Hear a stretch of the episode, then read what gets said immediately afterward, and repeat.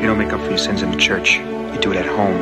The rest is bullshit and you know it. Thank you so much. Now, would you please just drink your fucking milk and shut the fuck up? Come on, let's go out. Nobody goes to the bathroom. Just when I thought I was out, they pulled me back in. Herzlich willkommen zur 65. Folge von Cap vs. App, dem Filmpodcast mit Maxim und Iskander. Wir besprechen heute Mank von 2020 und Tenet von 2020. Mank gedreht von, mein Gott, ich habe mir das nicht aufgeschrieben. David Fincher. hallo, hallo auch von mir.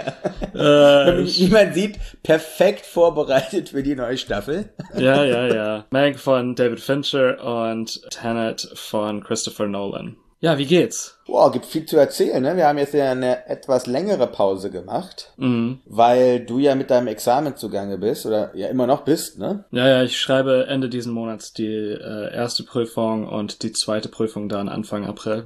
2021 geht genauso weiter wie 21, wie 20 aufgehört hat. Auf jeden Fall in Deutschland bei euch ja, glaube ich, auch so, ne? Ja. An sich. Ja, Corona hat uns immer noch in den Klauen. Ja, das ist Oder ja für dich auch eine gerade? existenzielle Frage auch, oder? Ich meine, du arbeitest ja immer noch Ja. im Weinhandel und äh, auch teilweise in der Bar oder ist das jetzt? Nee, Bar gar nicht. Nur im Weinhandel, beziehungsweise ich schreibe jetzt auch Texte dort eben für den Online-Shop. Aber wir sind ja ein hundertprozentiger seriöser Weinladen. Und von der Seite aus, besser hätte es nicht laufen können, ne? Weil natürlich, was machen die Menschen, wenn sie nicht in Restaurants gehen können, die das Mehrgeld haben oder etwas auf der höheren Kante dann noch haben können, das muss man ja auch sagen, ist ja auch ein sozialer Faktor, der da eine Rolle spielt, geben dann einfach ein bisschen mehr dann für Weine aus, ne?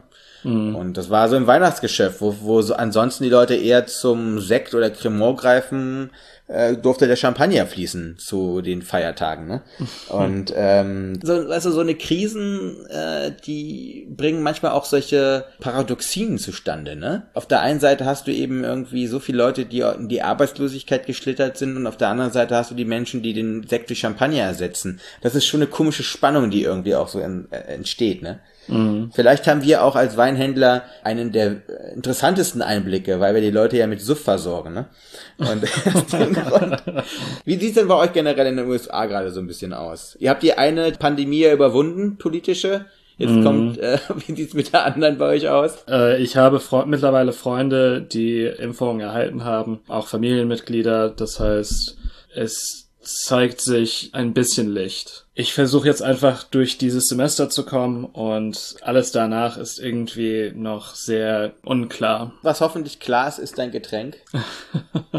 Ähm, ich habe einen Smoothie vor mir. Bananensmoothie. Probier's gesund heute. Und du? Na gut. Ich probier's mit Wein heute. Von Knipser. Den Steinbuckel Riesling GG 2017. Knipser ist eine sichere Bank, also für mich seit Jahren und einfach eines der großen Veteranen der Weinkunst. GG steht für großes Gewächs, das kann man in diesem Fall auch behaupten. Jetzt kommt natürlich eine grandiose Überleitung. Haben wir es mit Tenet haben wir es bei Tenet auch mit dem großen Gewächs zu tun? Von einem Kinoveteranen? ja oder nein? Der Film ist auf jeden Fall gewaltig.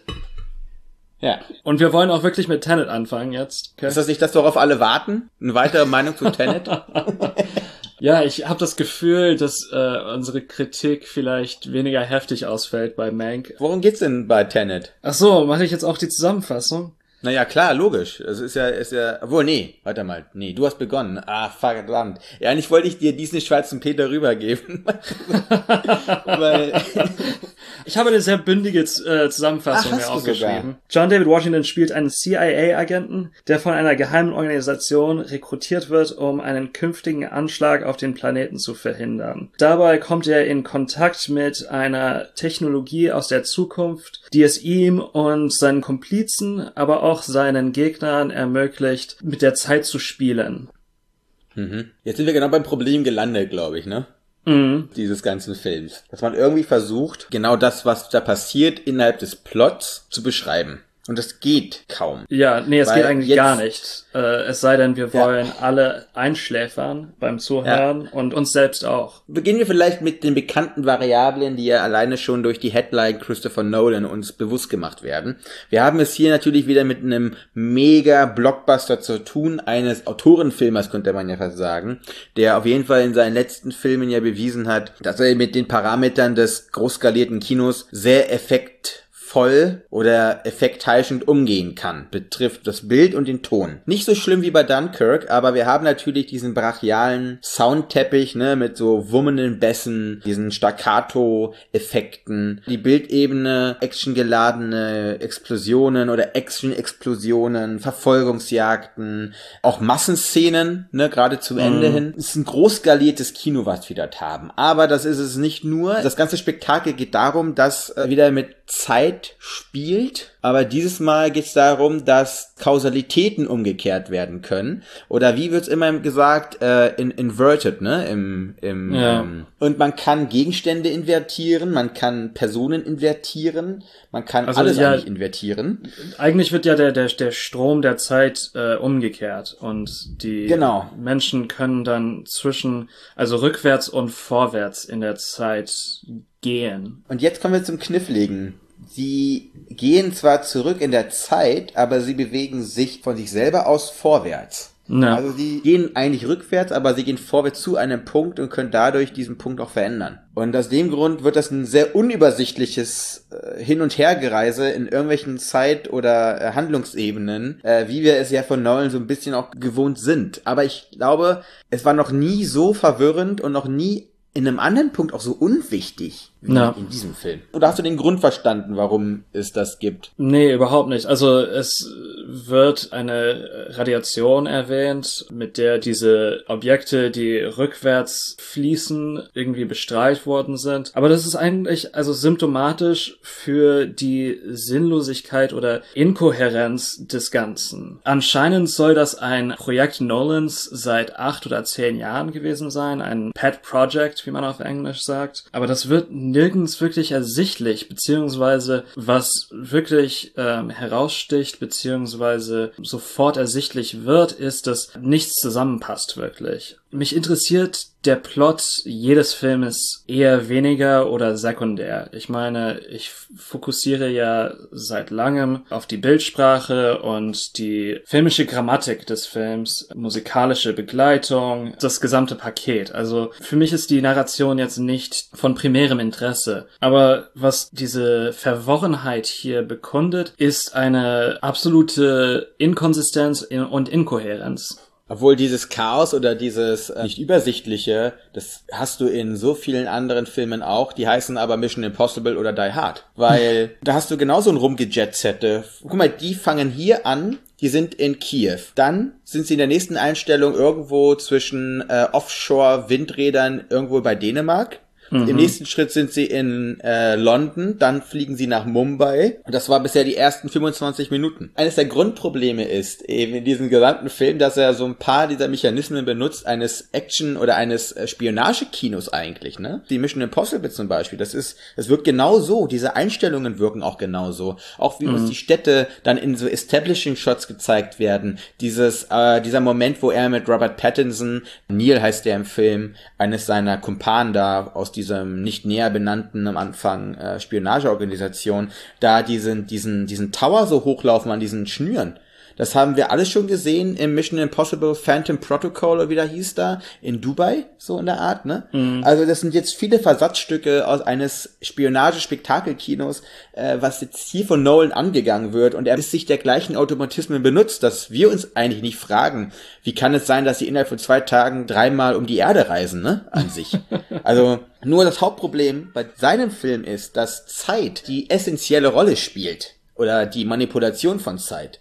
Und wenn wir dann aber irgendwie die Zeit noch mit so invertierten Sachen haben, also wirklich die Zeit an sich ein Protagonist ist, aber auf dieser anderen Schiene des, ja, filmischen, dieser Zeit überhaupt nicht richtig respektiert wird. Also es geht ja nur um diesen, wie komme ich von London nach Mumbai innerhalb von einer Minute irgendwie, ne?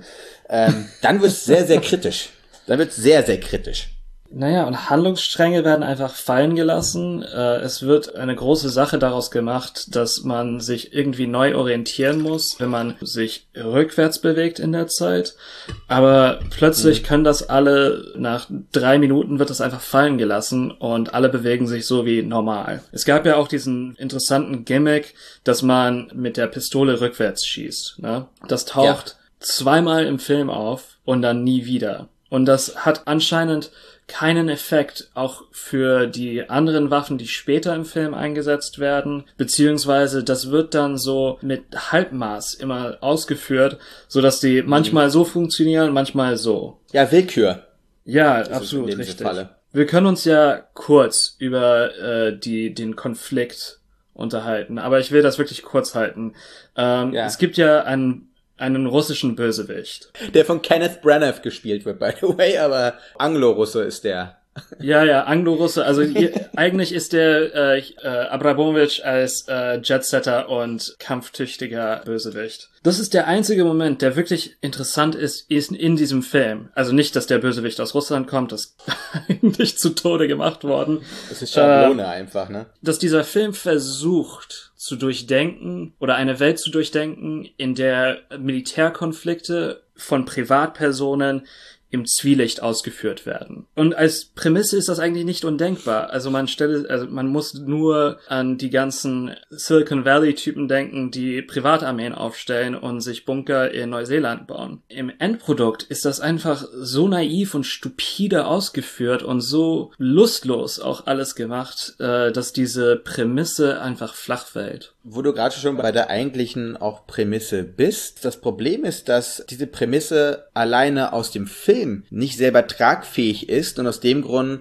hast du ganz, ganz viel Erklärlärm. Aber also es ist ja nicht, dass man als Zuschauer nicht wüsste, was jetzt diese invertierte Zeit ist. Auch zum Beispiel die nächste Ebene, dieser russische Bösewicht, äh, Stalko heißt der, ne, glaube ich. Stalko? Mm, ja, so ähnlich. Nee, ah, nee, Sator oder wie so wird er genannt. Sator wird er genannt. Der kriegt ja diese Module von den Menschen aus der Zukunft, ne, so wird's ja gesagt. Die finanzieren ihn, dass er diese Sachen zusammenfindet und denen für die Zukunft überlässt. Das wird uns ja alles genauso wie die invertierten Kugeln, wie das Verhalten, wie man sich da in der invertierten Dimension bewegt, wird uns hier alles erzählt. Es gibt immer eine Person A, die einer Person B sagt, wie es kommt. Mhm, das ist ja. ja. extrem viel Erklärlärm, der da aufgemacht wird. Das braucht es halt auch einfach, weil dieses Gedankenkonstrukt, dieses Gedankenexperiment, du hast gerade ein sehr, sehr deutliches aufgemacht. So eine Perversion, dass Privatpersonen mächtiger sind als ähm, Staaten gebildet. Das ist mhm. ja in, in sich eine einfache Prämisse.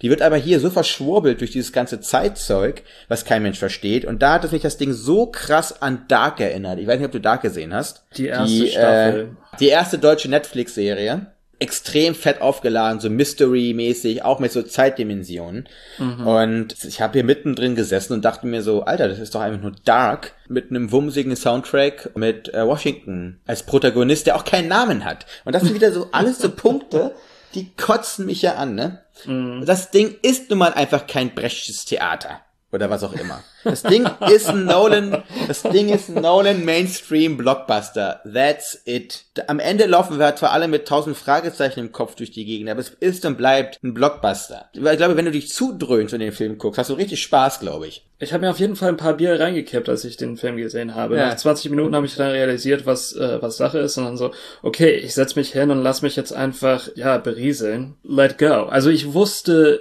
nach 20 Minuten womit ich es zu tun habe. Die Überlänge des Films war dann ein mhm. negativer Faktor. Wenn es zwei Stunden wäre, könnte ich okay sagen. Aber bei zweieinhalb Stunden ist es auch einfach zu viel. Ehrlich gesagt hat sich doch Nolan selber in die Bredouille gebracht, die ich gerade beschrieben habe, weil er, wie du jetzt sagst, überlang ist. Wenn er einen 1,30 Film macht und uns einfach nicht dauernd irgendwie erklärt, wie es jetzt zu diesen invertierten Sachen kommt und wir das in dem Sinne selber nachverfolgen könnten, indem er uns einfach schlaue Cues legt und eben nicht eine Stunde länger den Film macht und dann einfach in die Bredouille kommt. Ja, was mache ich jetzt? Anleitung, warum diese Zeitspiele so sind, wie sie sind. Ja, und das andere, und das ist wirklich das letzte Wort, was ich zu Tenet sagen möchte, ist, ich finde auch diese, diese emotionale Geiselnahme, die stattfindet, und das, da ist nicht nur Nolan schuldig, das ist äh, ein flächendeckendes Problem. Aber dass da eine äh, Handlung eingebaut wird, nicht wirklich, also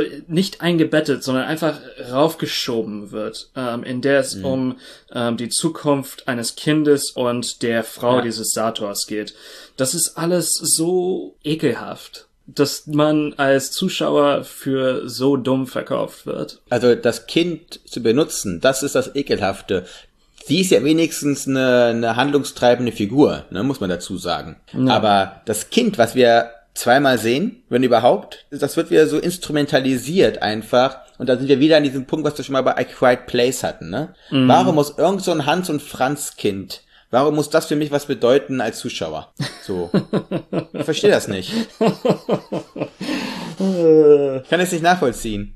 Ja. Wenn wir gerade noch mal und das ist wieder so ein Punkt, du hast es schon mal ganz kurz angesprochen gehabt, dieser Film hat enorme, ja, logische Fehler, ne? Oder beziehungsweise einfach Plotholes.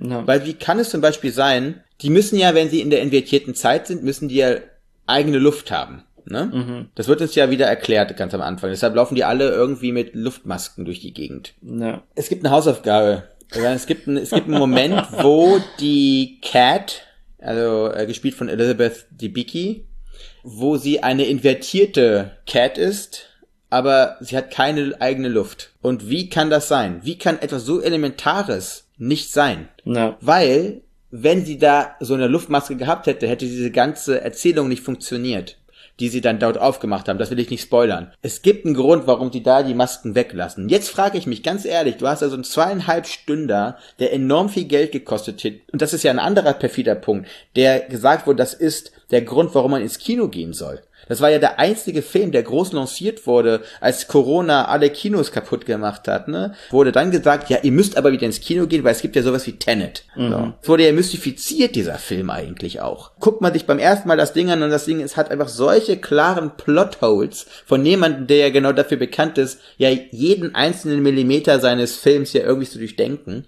Mhm. Also das fand ich erschreckend eigentlich, wie, wie das geht.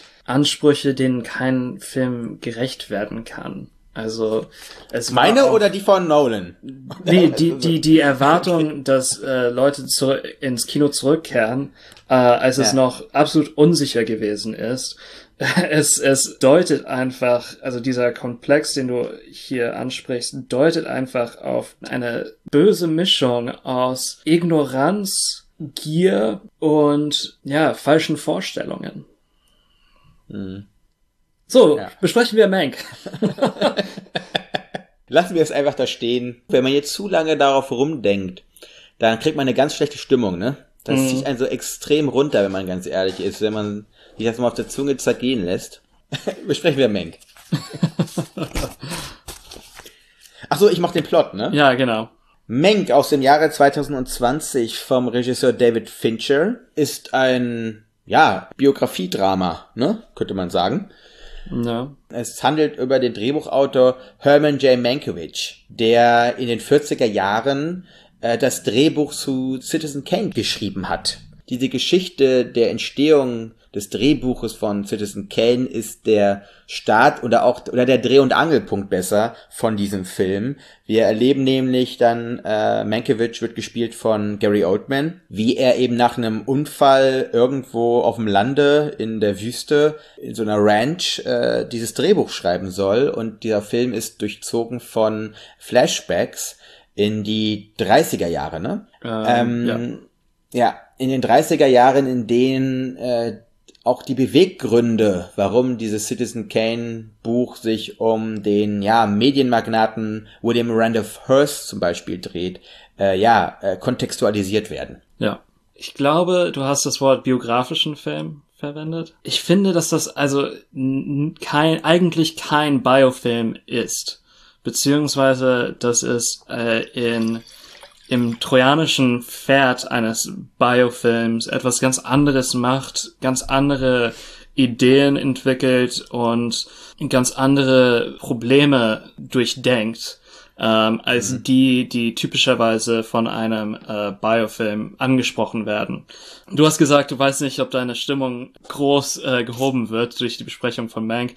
Darf ich das äh, als Signal nehmen, dass dir der Film nicht gut gefiel? Nein, nicht unbedingt. Ich bin nur sehr ambivalent, weil Mhm. es hat extrem lange gedauert, bis ich überhaupt begriffen habe, wie ich diesen Film zu packen habe. Weil ich sag ganz ehrlich, wir haben hier auch wieder einen Film, der zwei Stunden, zehn Minuten dauert oder so. Die erste Stunde fand ich sehr, sehr schwer. Und nicht deshalb, weil ich das irgendwie ähm, langweilig fand oder ich diese ganzen Menschen, dieses ganze Name-Dropping nicht verstanden hätte, äh, was in diesem Film ja betrieben wird am Anfang, ähm, sondern mir hat einfach der, der Punkt gefehlt, worum es generell geht. Ich konnte überhaupt keinen Grip finden, eigentlich für diesen Film. Weil dieser Film war allglatt für mich, vor allem auch in der Umsetzung dann dieser Dialoge, die sind ja so unfassbar schmissig, ne?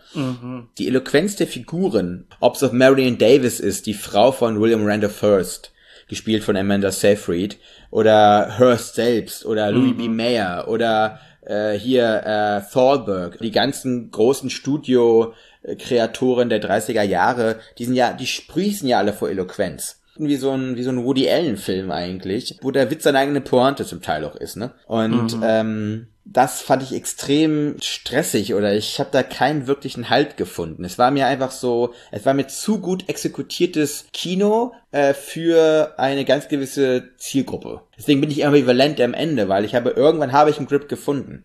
Aber sag doch du kurz was dazu. Meine Vermutung ist, dass dieser Film selbst eine ambivalente Haltung gegenüber dieser Glätte einnimmt. Ich finde es super, dass du dieses Wort verwend verwendet hast, das Aalglatt, ähm, dass diese, dass diese Reibungslosigkeit, ähm, einen anderen Begriff wieder aufzunehmen, den wir äh, in einer anderen Folge besprochen haben, dass er genau das thematisiert. Das ist um die Möglichkeit beziehungsweise der Unmöglichkeit eigentlich einer immanenten Kritik dieses Systems geht, in der Mank äh, auch ähm, ja sonst sein soziales Leben ähm, führt, dass er immer wieder versucht ähm, diese diese Kritik auszuüben, aber dass er am Ende immer nur der Hofnarr ist für diese Elite, zu der er selbst gehört. Ja, dass er in dieser, dieser Bestie, diesem Komplex aus Entertainment-Industrie, politischer Maschinerie und ja, ganz kurz wird das angedeutet, aber auch äh, der, der Militärindustrie äh, verwoben ist, eigentlich nichts Effektives machen kann. Und dann wird auch diese Umwandlung der Figur Hearst in Kane, es dient auch gewissermaßen als Parabel dafür, dass die Filmkunst diese kritische Funktion vielleicht erfüllen kann, aber dass diese Kritik an sich wieder eingewoben werden kann in dieses System, beziehungsweise geduldet werden kann. Naja, hier wird ja auch auf eine ganz gewisse Art eine historische Linie gezeichnet. Das Studi-System aus den 30er Jahren durch die Depression ja in krasses, äh, schwieriges Fahrwasser gekommen und dann ja auf dem Zenit ja in den 40er Jahren, in dem sich die Leute Paläste bauen können ne, und äh, irgendwie in Privatzoos flanieren. Wie gesagt, die Headline Netflix über allem steht, wo so eine Linie gezogen werden kann, oder ist das so eine gewisse Selbstironie, vielleicht auch von Netflix und Co. Wir drehen dir ein bisschen den Finger in der Wunde um. Dieses künstlerisch ambitionierte von so einem Megabetrieb wie Netflix, äh, das ist vielleicht dann so ein eines dieser Störpunkte oder Störfaktoren für mich, weil vor allem, und jetzt kommen wir mal auch auf das, auf das Filmische an sich zu sprechen, dieser Film sieht aus oder soll aussehen wie ein Film aus den 40er Jahren, ist aber 100% digitaler Film, der jetzt nachbearbeitet wurde. Das ist so vor allem deshalb, weil wir haben ja in den letzten Jahren genug Filme gehabt, die historisches Filmmaterial benutzt haben. Lighthouse zum Beispiel, ne? Ne. Was halt mit, mit echtem Film gearbeitet hat. Oder auch, nehmen wir Nolan, Interstellar, die äh, Aufnahmen auf der Erde.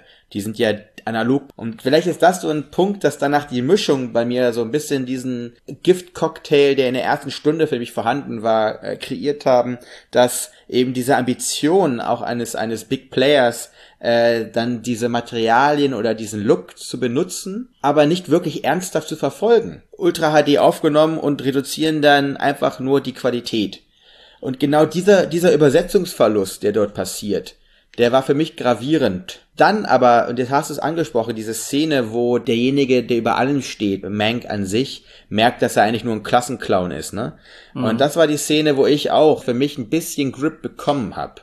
Aber das lag dann wohl eher am Drehbuch, das lag eher auch an der spielerischen Größe eines Gary Oldmans, als an dem filmischen Material an sich. Weil das hat mich extrem lange gehemmt, dieser mhm. Look, diese Art und Weise, wie es mir präsentiert wird, von wem mir das präsentiert wird. Dass sich am Ende das Drehbuch dann vielleicht für mich wirklich durchgesetzt hat und ich jetzt eher mit so einem ja ambivalenten Gefühl äh, auf diesen Film gucke und es nicht fertig bringe, es wirklich zu zerreißen, weil da war trotzdem sehr viel Gehalt drin. Das liegt dann doch wieder an den Schreiberlingen, um es mal so ein Wort zu benutzen. Oder eben an den Leuten, die am Ende dann die Kompetenz gehabt haben, das umzusetzen, was äh, ja Nachhall erzeugt. Mm. Ich find's witzig, weil hier gewissermaßen unsere Rollen vertauscht sind. Normalerweise bin ich derjenige, der äh, die, was ich schon mal als äh, Instagram-Filter-Ästhetik äh, angeprangert habe, äh, mhm. kritisiert. Jetzt bist du derjenige. Also mich interessiert auch gewissermaßen nicht die Intention von Netflix oder auch von Fincher unbedingt, sondern eher der Film als Produkt und als alleinstehendes Kunstwerk. Die Art und Weise, wie diese Ästhetik instrumentalisiert wird, finde ich in diesem Film zumindest interessant, weil keiner kann mir erzählen, dass das wirklich so aussieht wie ein Film aus 1940. Ich meine, das hast du jetzt gut genug gesagt. Äh, ich ich kann es eigentlich nicht besser sagen. Ähm, der Film sieht digital aus. Und das merkt man in fast jeder Aufnahme. Sorry, ich will eine Sache sagen. Sie haben in diesem Film Q-Marks. Ja, ja, die äh, hier Cigarette Burns, ne? Genau. Also die äh, Anweisungen eben dann die Rolle zu wechseln. Und das ist für mich sinnbildlich für diesen gesamten Film eigentlich, dass du auf einen digitalen Film einen Stempel drücken willst, der nicht vorhanden sein kann. Ja, aber ich glaube, das ist, das ist es für mich, äh, wo ich sage, die machen das so offensichtlich, dass die Aufmerksamkeit eben auf diese Materialität beziehungsweise nicht vorhandene Materialität des Filmes beziehungsweise Film kann man ja fast nicht mehr sagen, weil es kein Streifen ist. Aber auf diese äh, Materialität des Filmes wird der Zuschauer aufmerksam gemacht.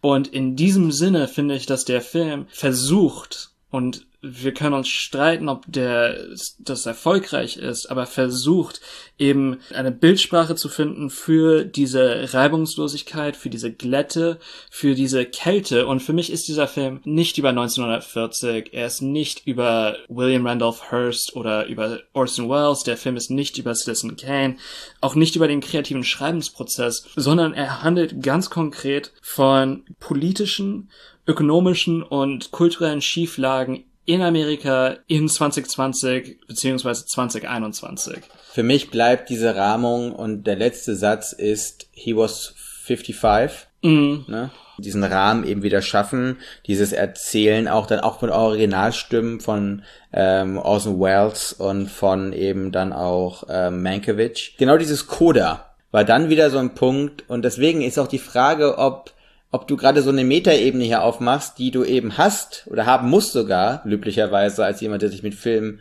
beschäftigt, eher aber auch was andichtest, also so, dass sie so eine, dass sie jetzt diese Metaebene jemand in Betracht gezogen haben. Oder ob einfach die gesagt haben, wir haben hier so eine sehr interessante Ursprungsidee für eine der bekanntesten, berühmtesten Filme aller Zeiten. Weil das ist Citizen Kane. Mhm. Wir machen so Name-Dropping für uns so ein bisschen selber. Wir schaffen so eine eigene Reminiszenz an die Good Old Times, an die goldene Ära, gleichen das ab mit unserer heutigen ähm, Ära und benutzen so ein paar Mittelchen, versuchen den Ton extrem stark zu adaptieren, wie es 1940 gewesen ist, dass einfach die Spur nicht wirklich brillant ist, das ist verknistert und co. Der Film wirkt in manchen Punkten wie so ein, manchmal wie so ein halbstarker und manchmal wie jemand im Anzug, ne? Also das ist so eine, so eine weirde Mischung. Mutmaßungen machen wir jetzt da, ne? Ja, aber ich würde bestreiten, diesen Verb bestreiten, gewollt. Mir ist eigentlich nicht wirklich wichtig, ob das gewollt ist ich finde, dass diese Ebene da ist in dem Film. Und ich gebe dir hundertprozentig recht. Es gibt Fehlgriffe noch und nöcher in diesem Film. Also du hast sie schon angesprochen, diese Coda, das finde ich scheußlich. Es gibt noch einen Sideplot mit einem Suizid. Das war, da habe ich gegähnt äh, vor meinem Fernseher. Der andere Sideplot mit dem vermissten Mann, der ist äh, Pilot äh, über Deutschland für die ah, ja. äh, RAF, der Krankenpflegerin Manx. Der ist äh, abgeschossen worden und äh, ist vermisst. Das interessiert mich gar nicht. Und das hätte man rausschneiden können aus dem Film.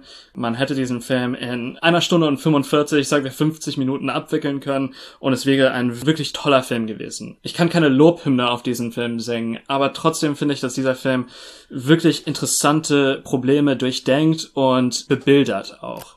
Hm. Du gehst jetzt auf Uptown Sinclair zum Beispiel ein, ne? Diesen Wahlkampf da. Ja, also zum Beispiel, ich meine, die Szene in der Wahlnacht, die finde ich auch super. Ja.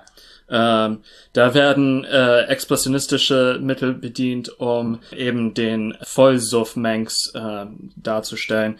Ähm, fand ich echt gut gemacht. Und wie gesagt, ich, wir haben es schon leicht angesprochen, aber die Konfrontation zwischen Hearst und Mankiewicz, das war für mich, das rettet den Film absolut. Diese Szene ist das, das wirklich das Prachtstück dieses Films. Für mich der Film auf einmal Sinn ergeben hat. Davor war es für mich ein bisschen, ehrlich gesagt, was du hier sagst, diese wichtigen Themen werden aufgemacht, äh, gesellschaftlichen von 2021, war für mich ein bisschen wie Tabs aus Wikipedia.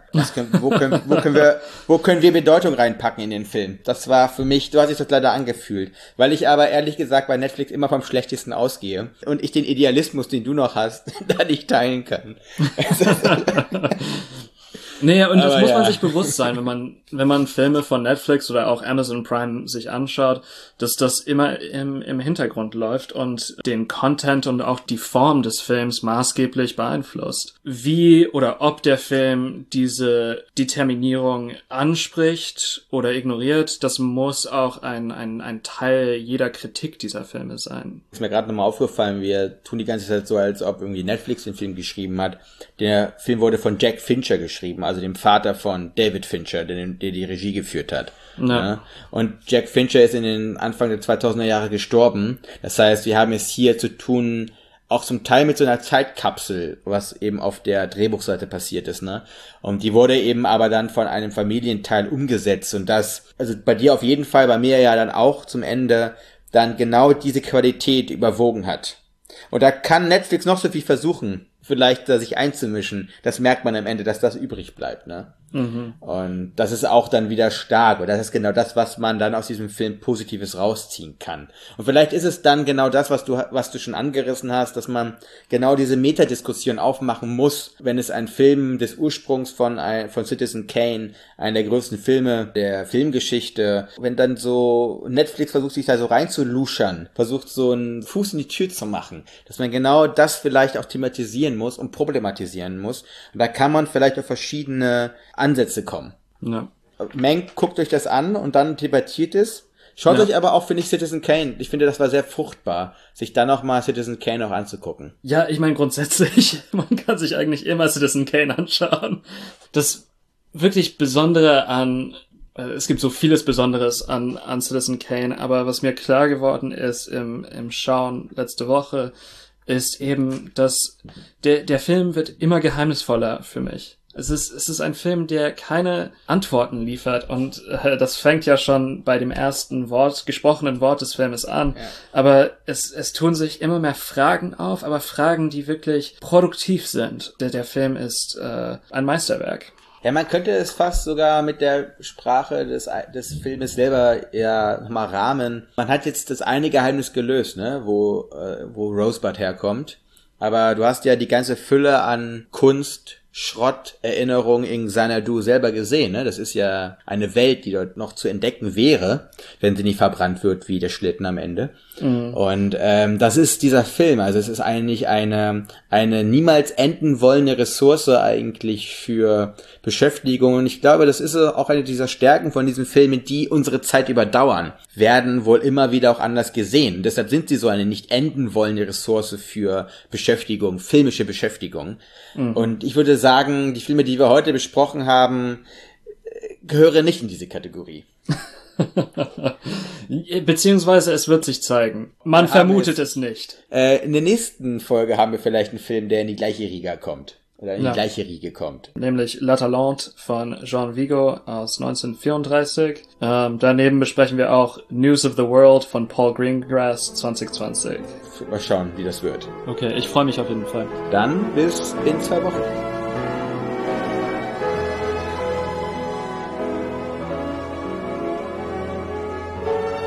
What do you want? You, you want the moon? Just say the word and I'll throw a lasso around it and pull it down. Hey, that's a pretty good idea. I'll give you the moon, Barry. Just shut up. You had me at hello. You had me at hello. You should be kissed and often, and by someone who knows how.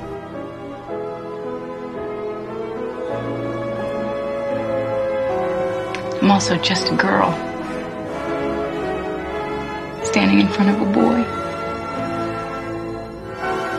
Asking him to love her.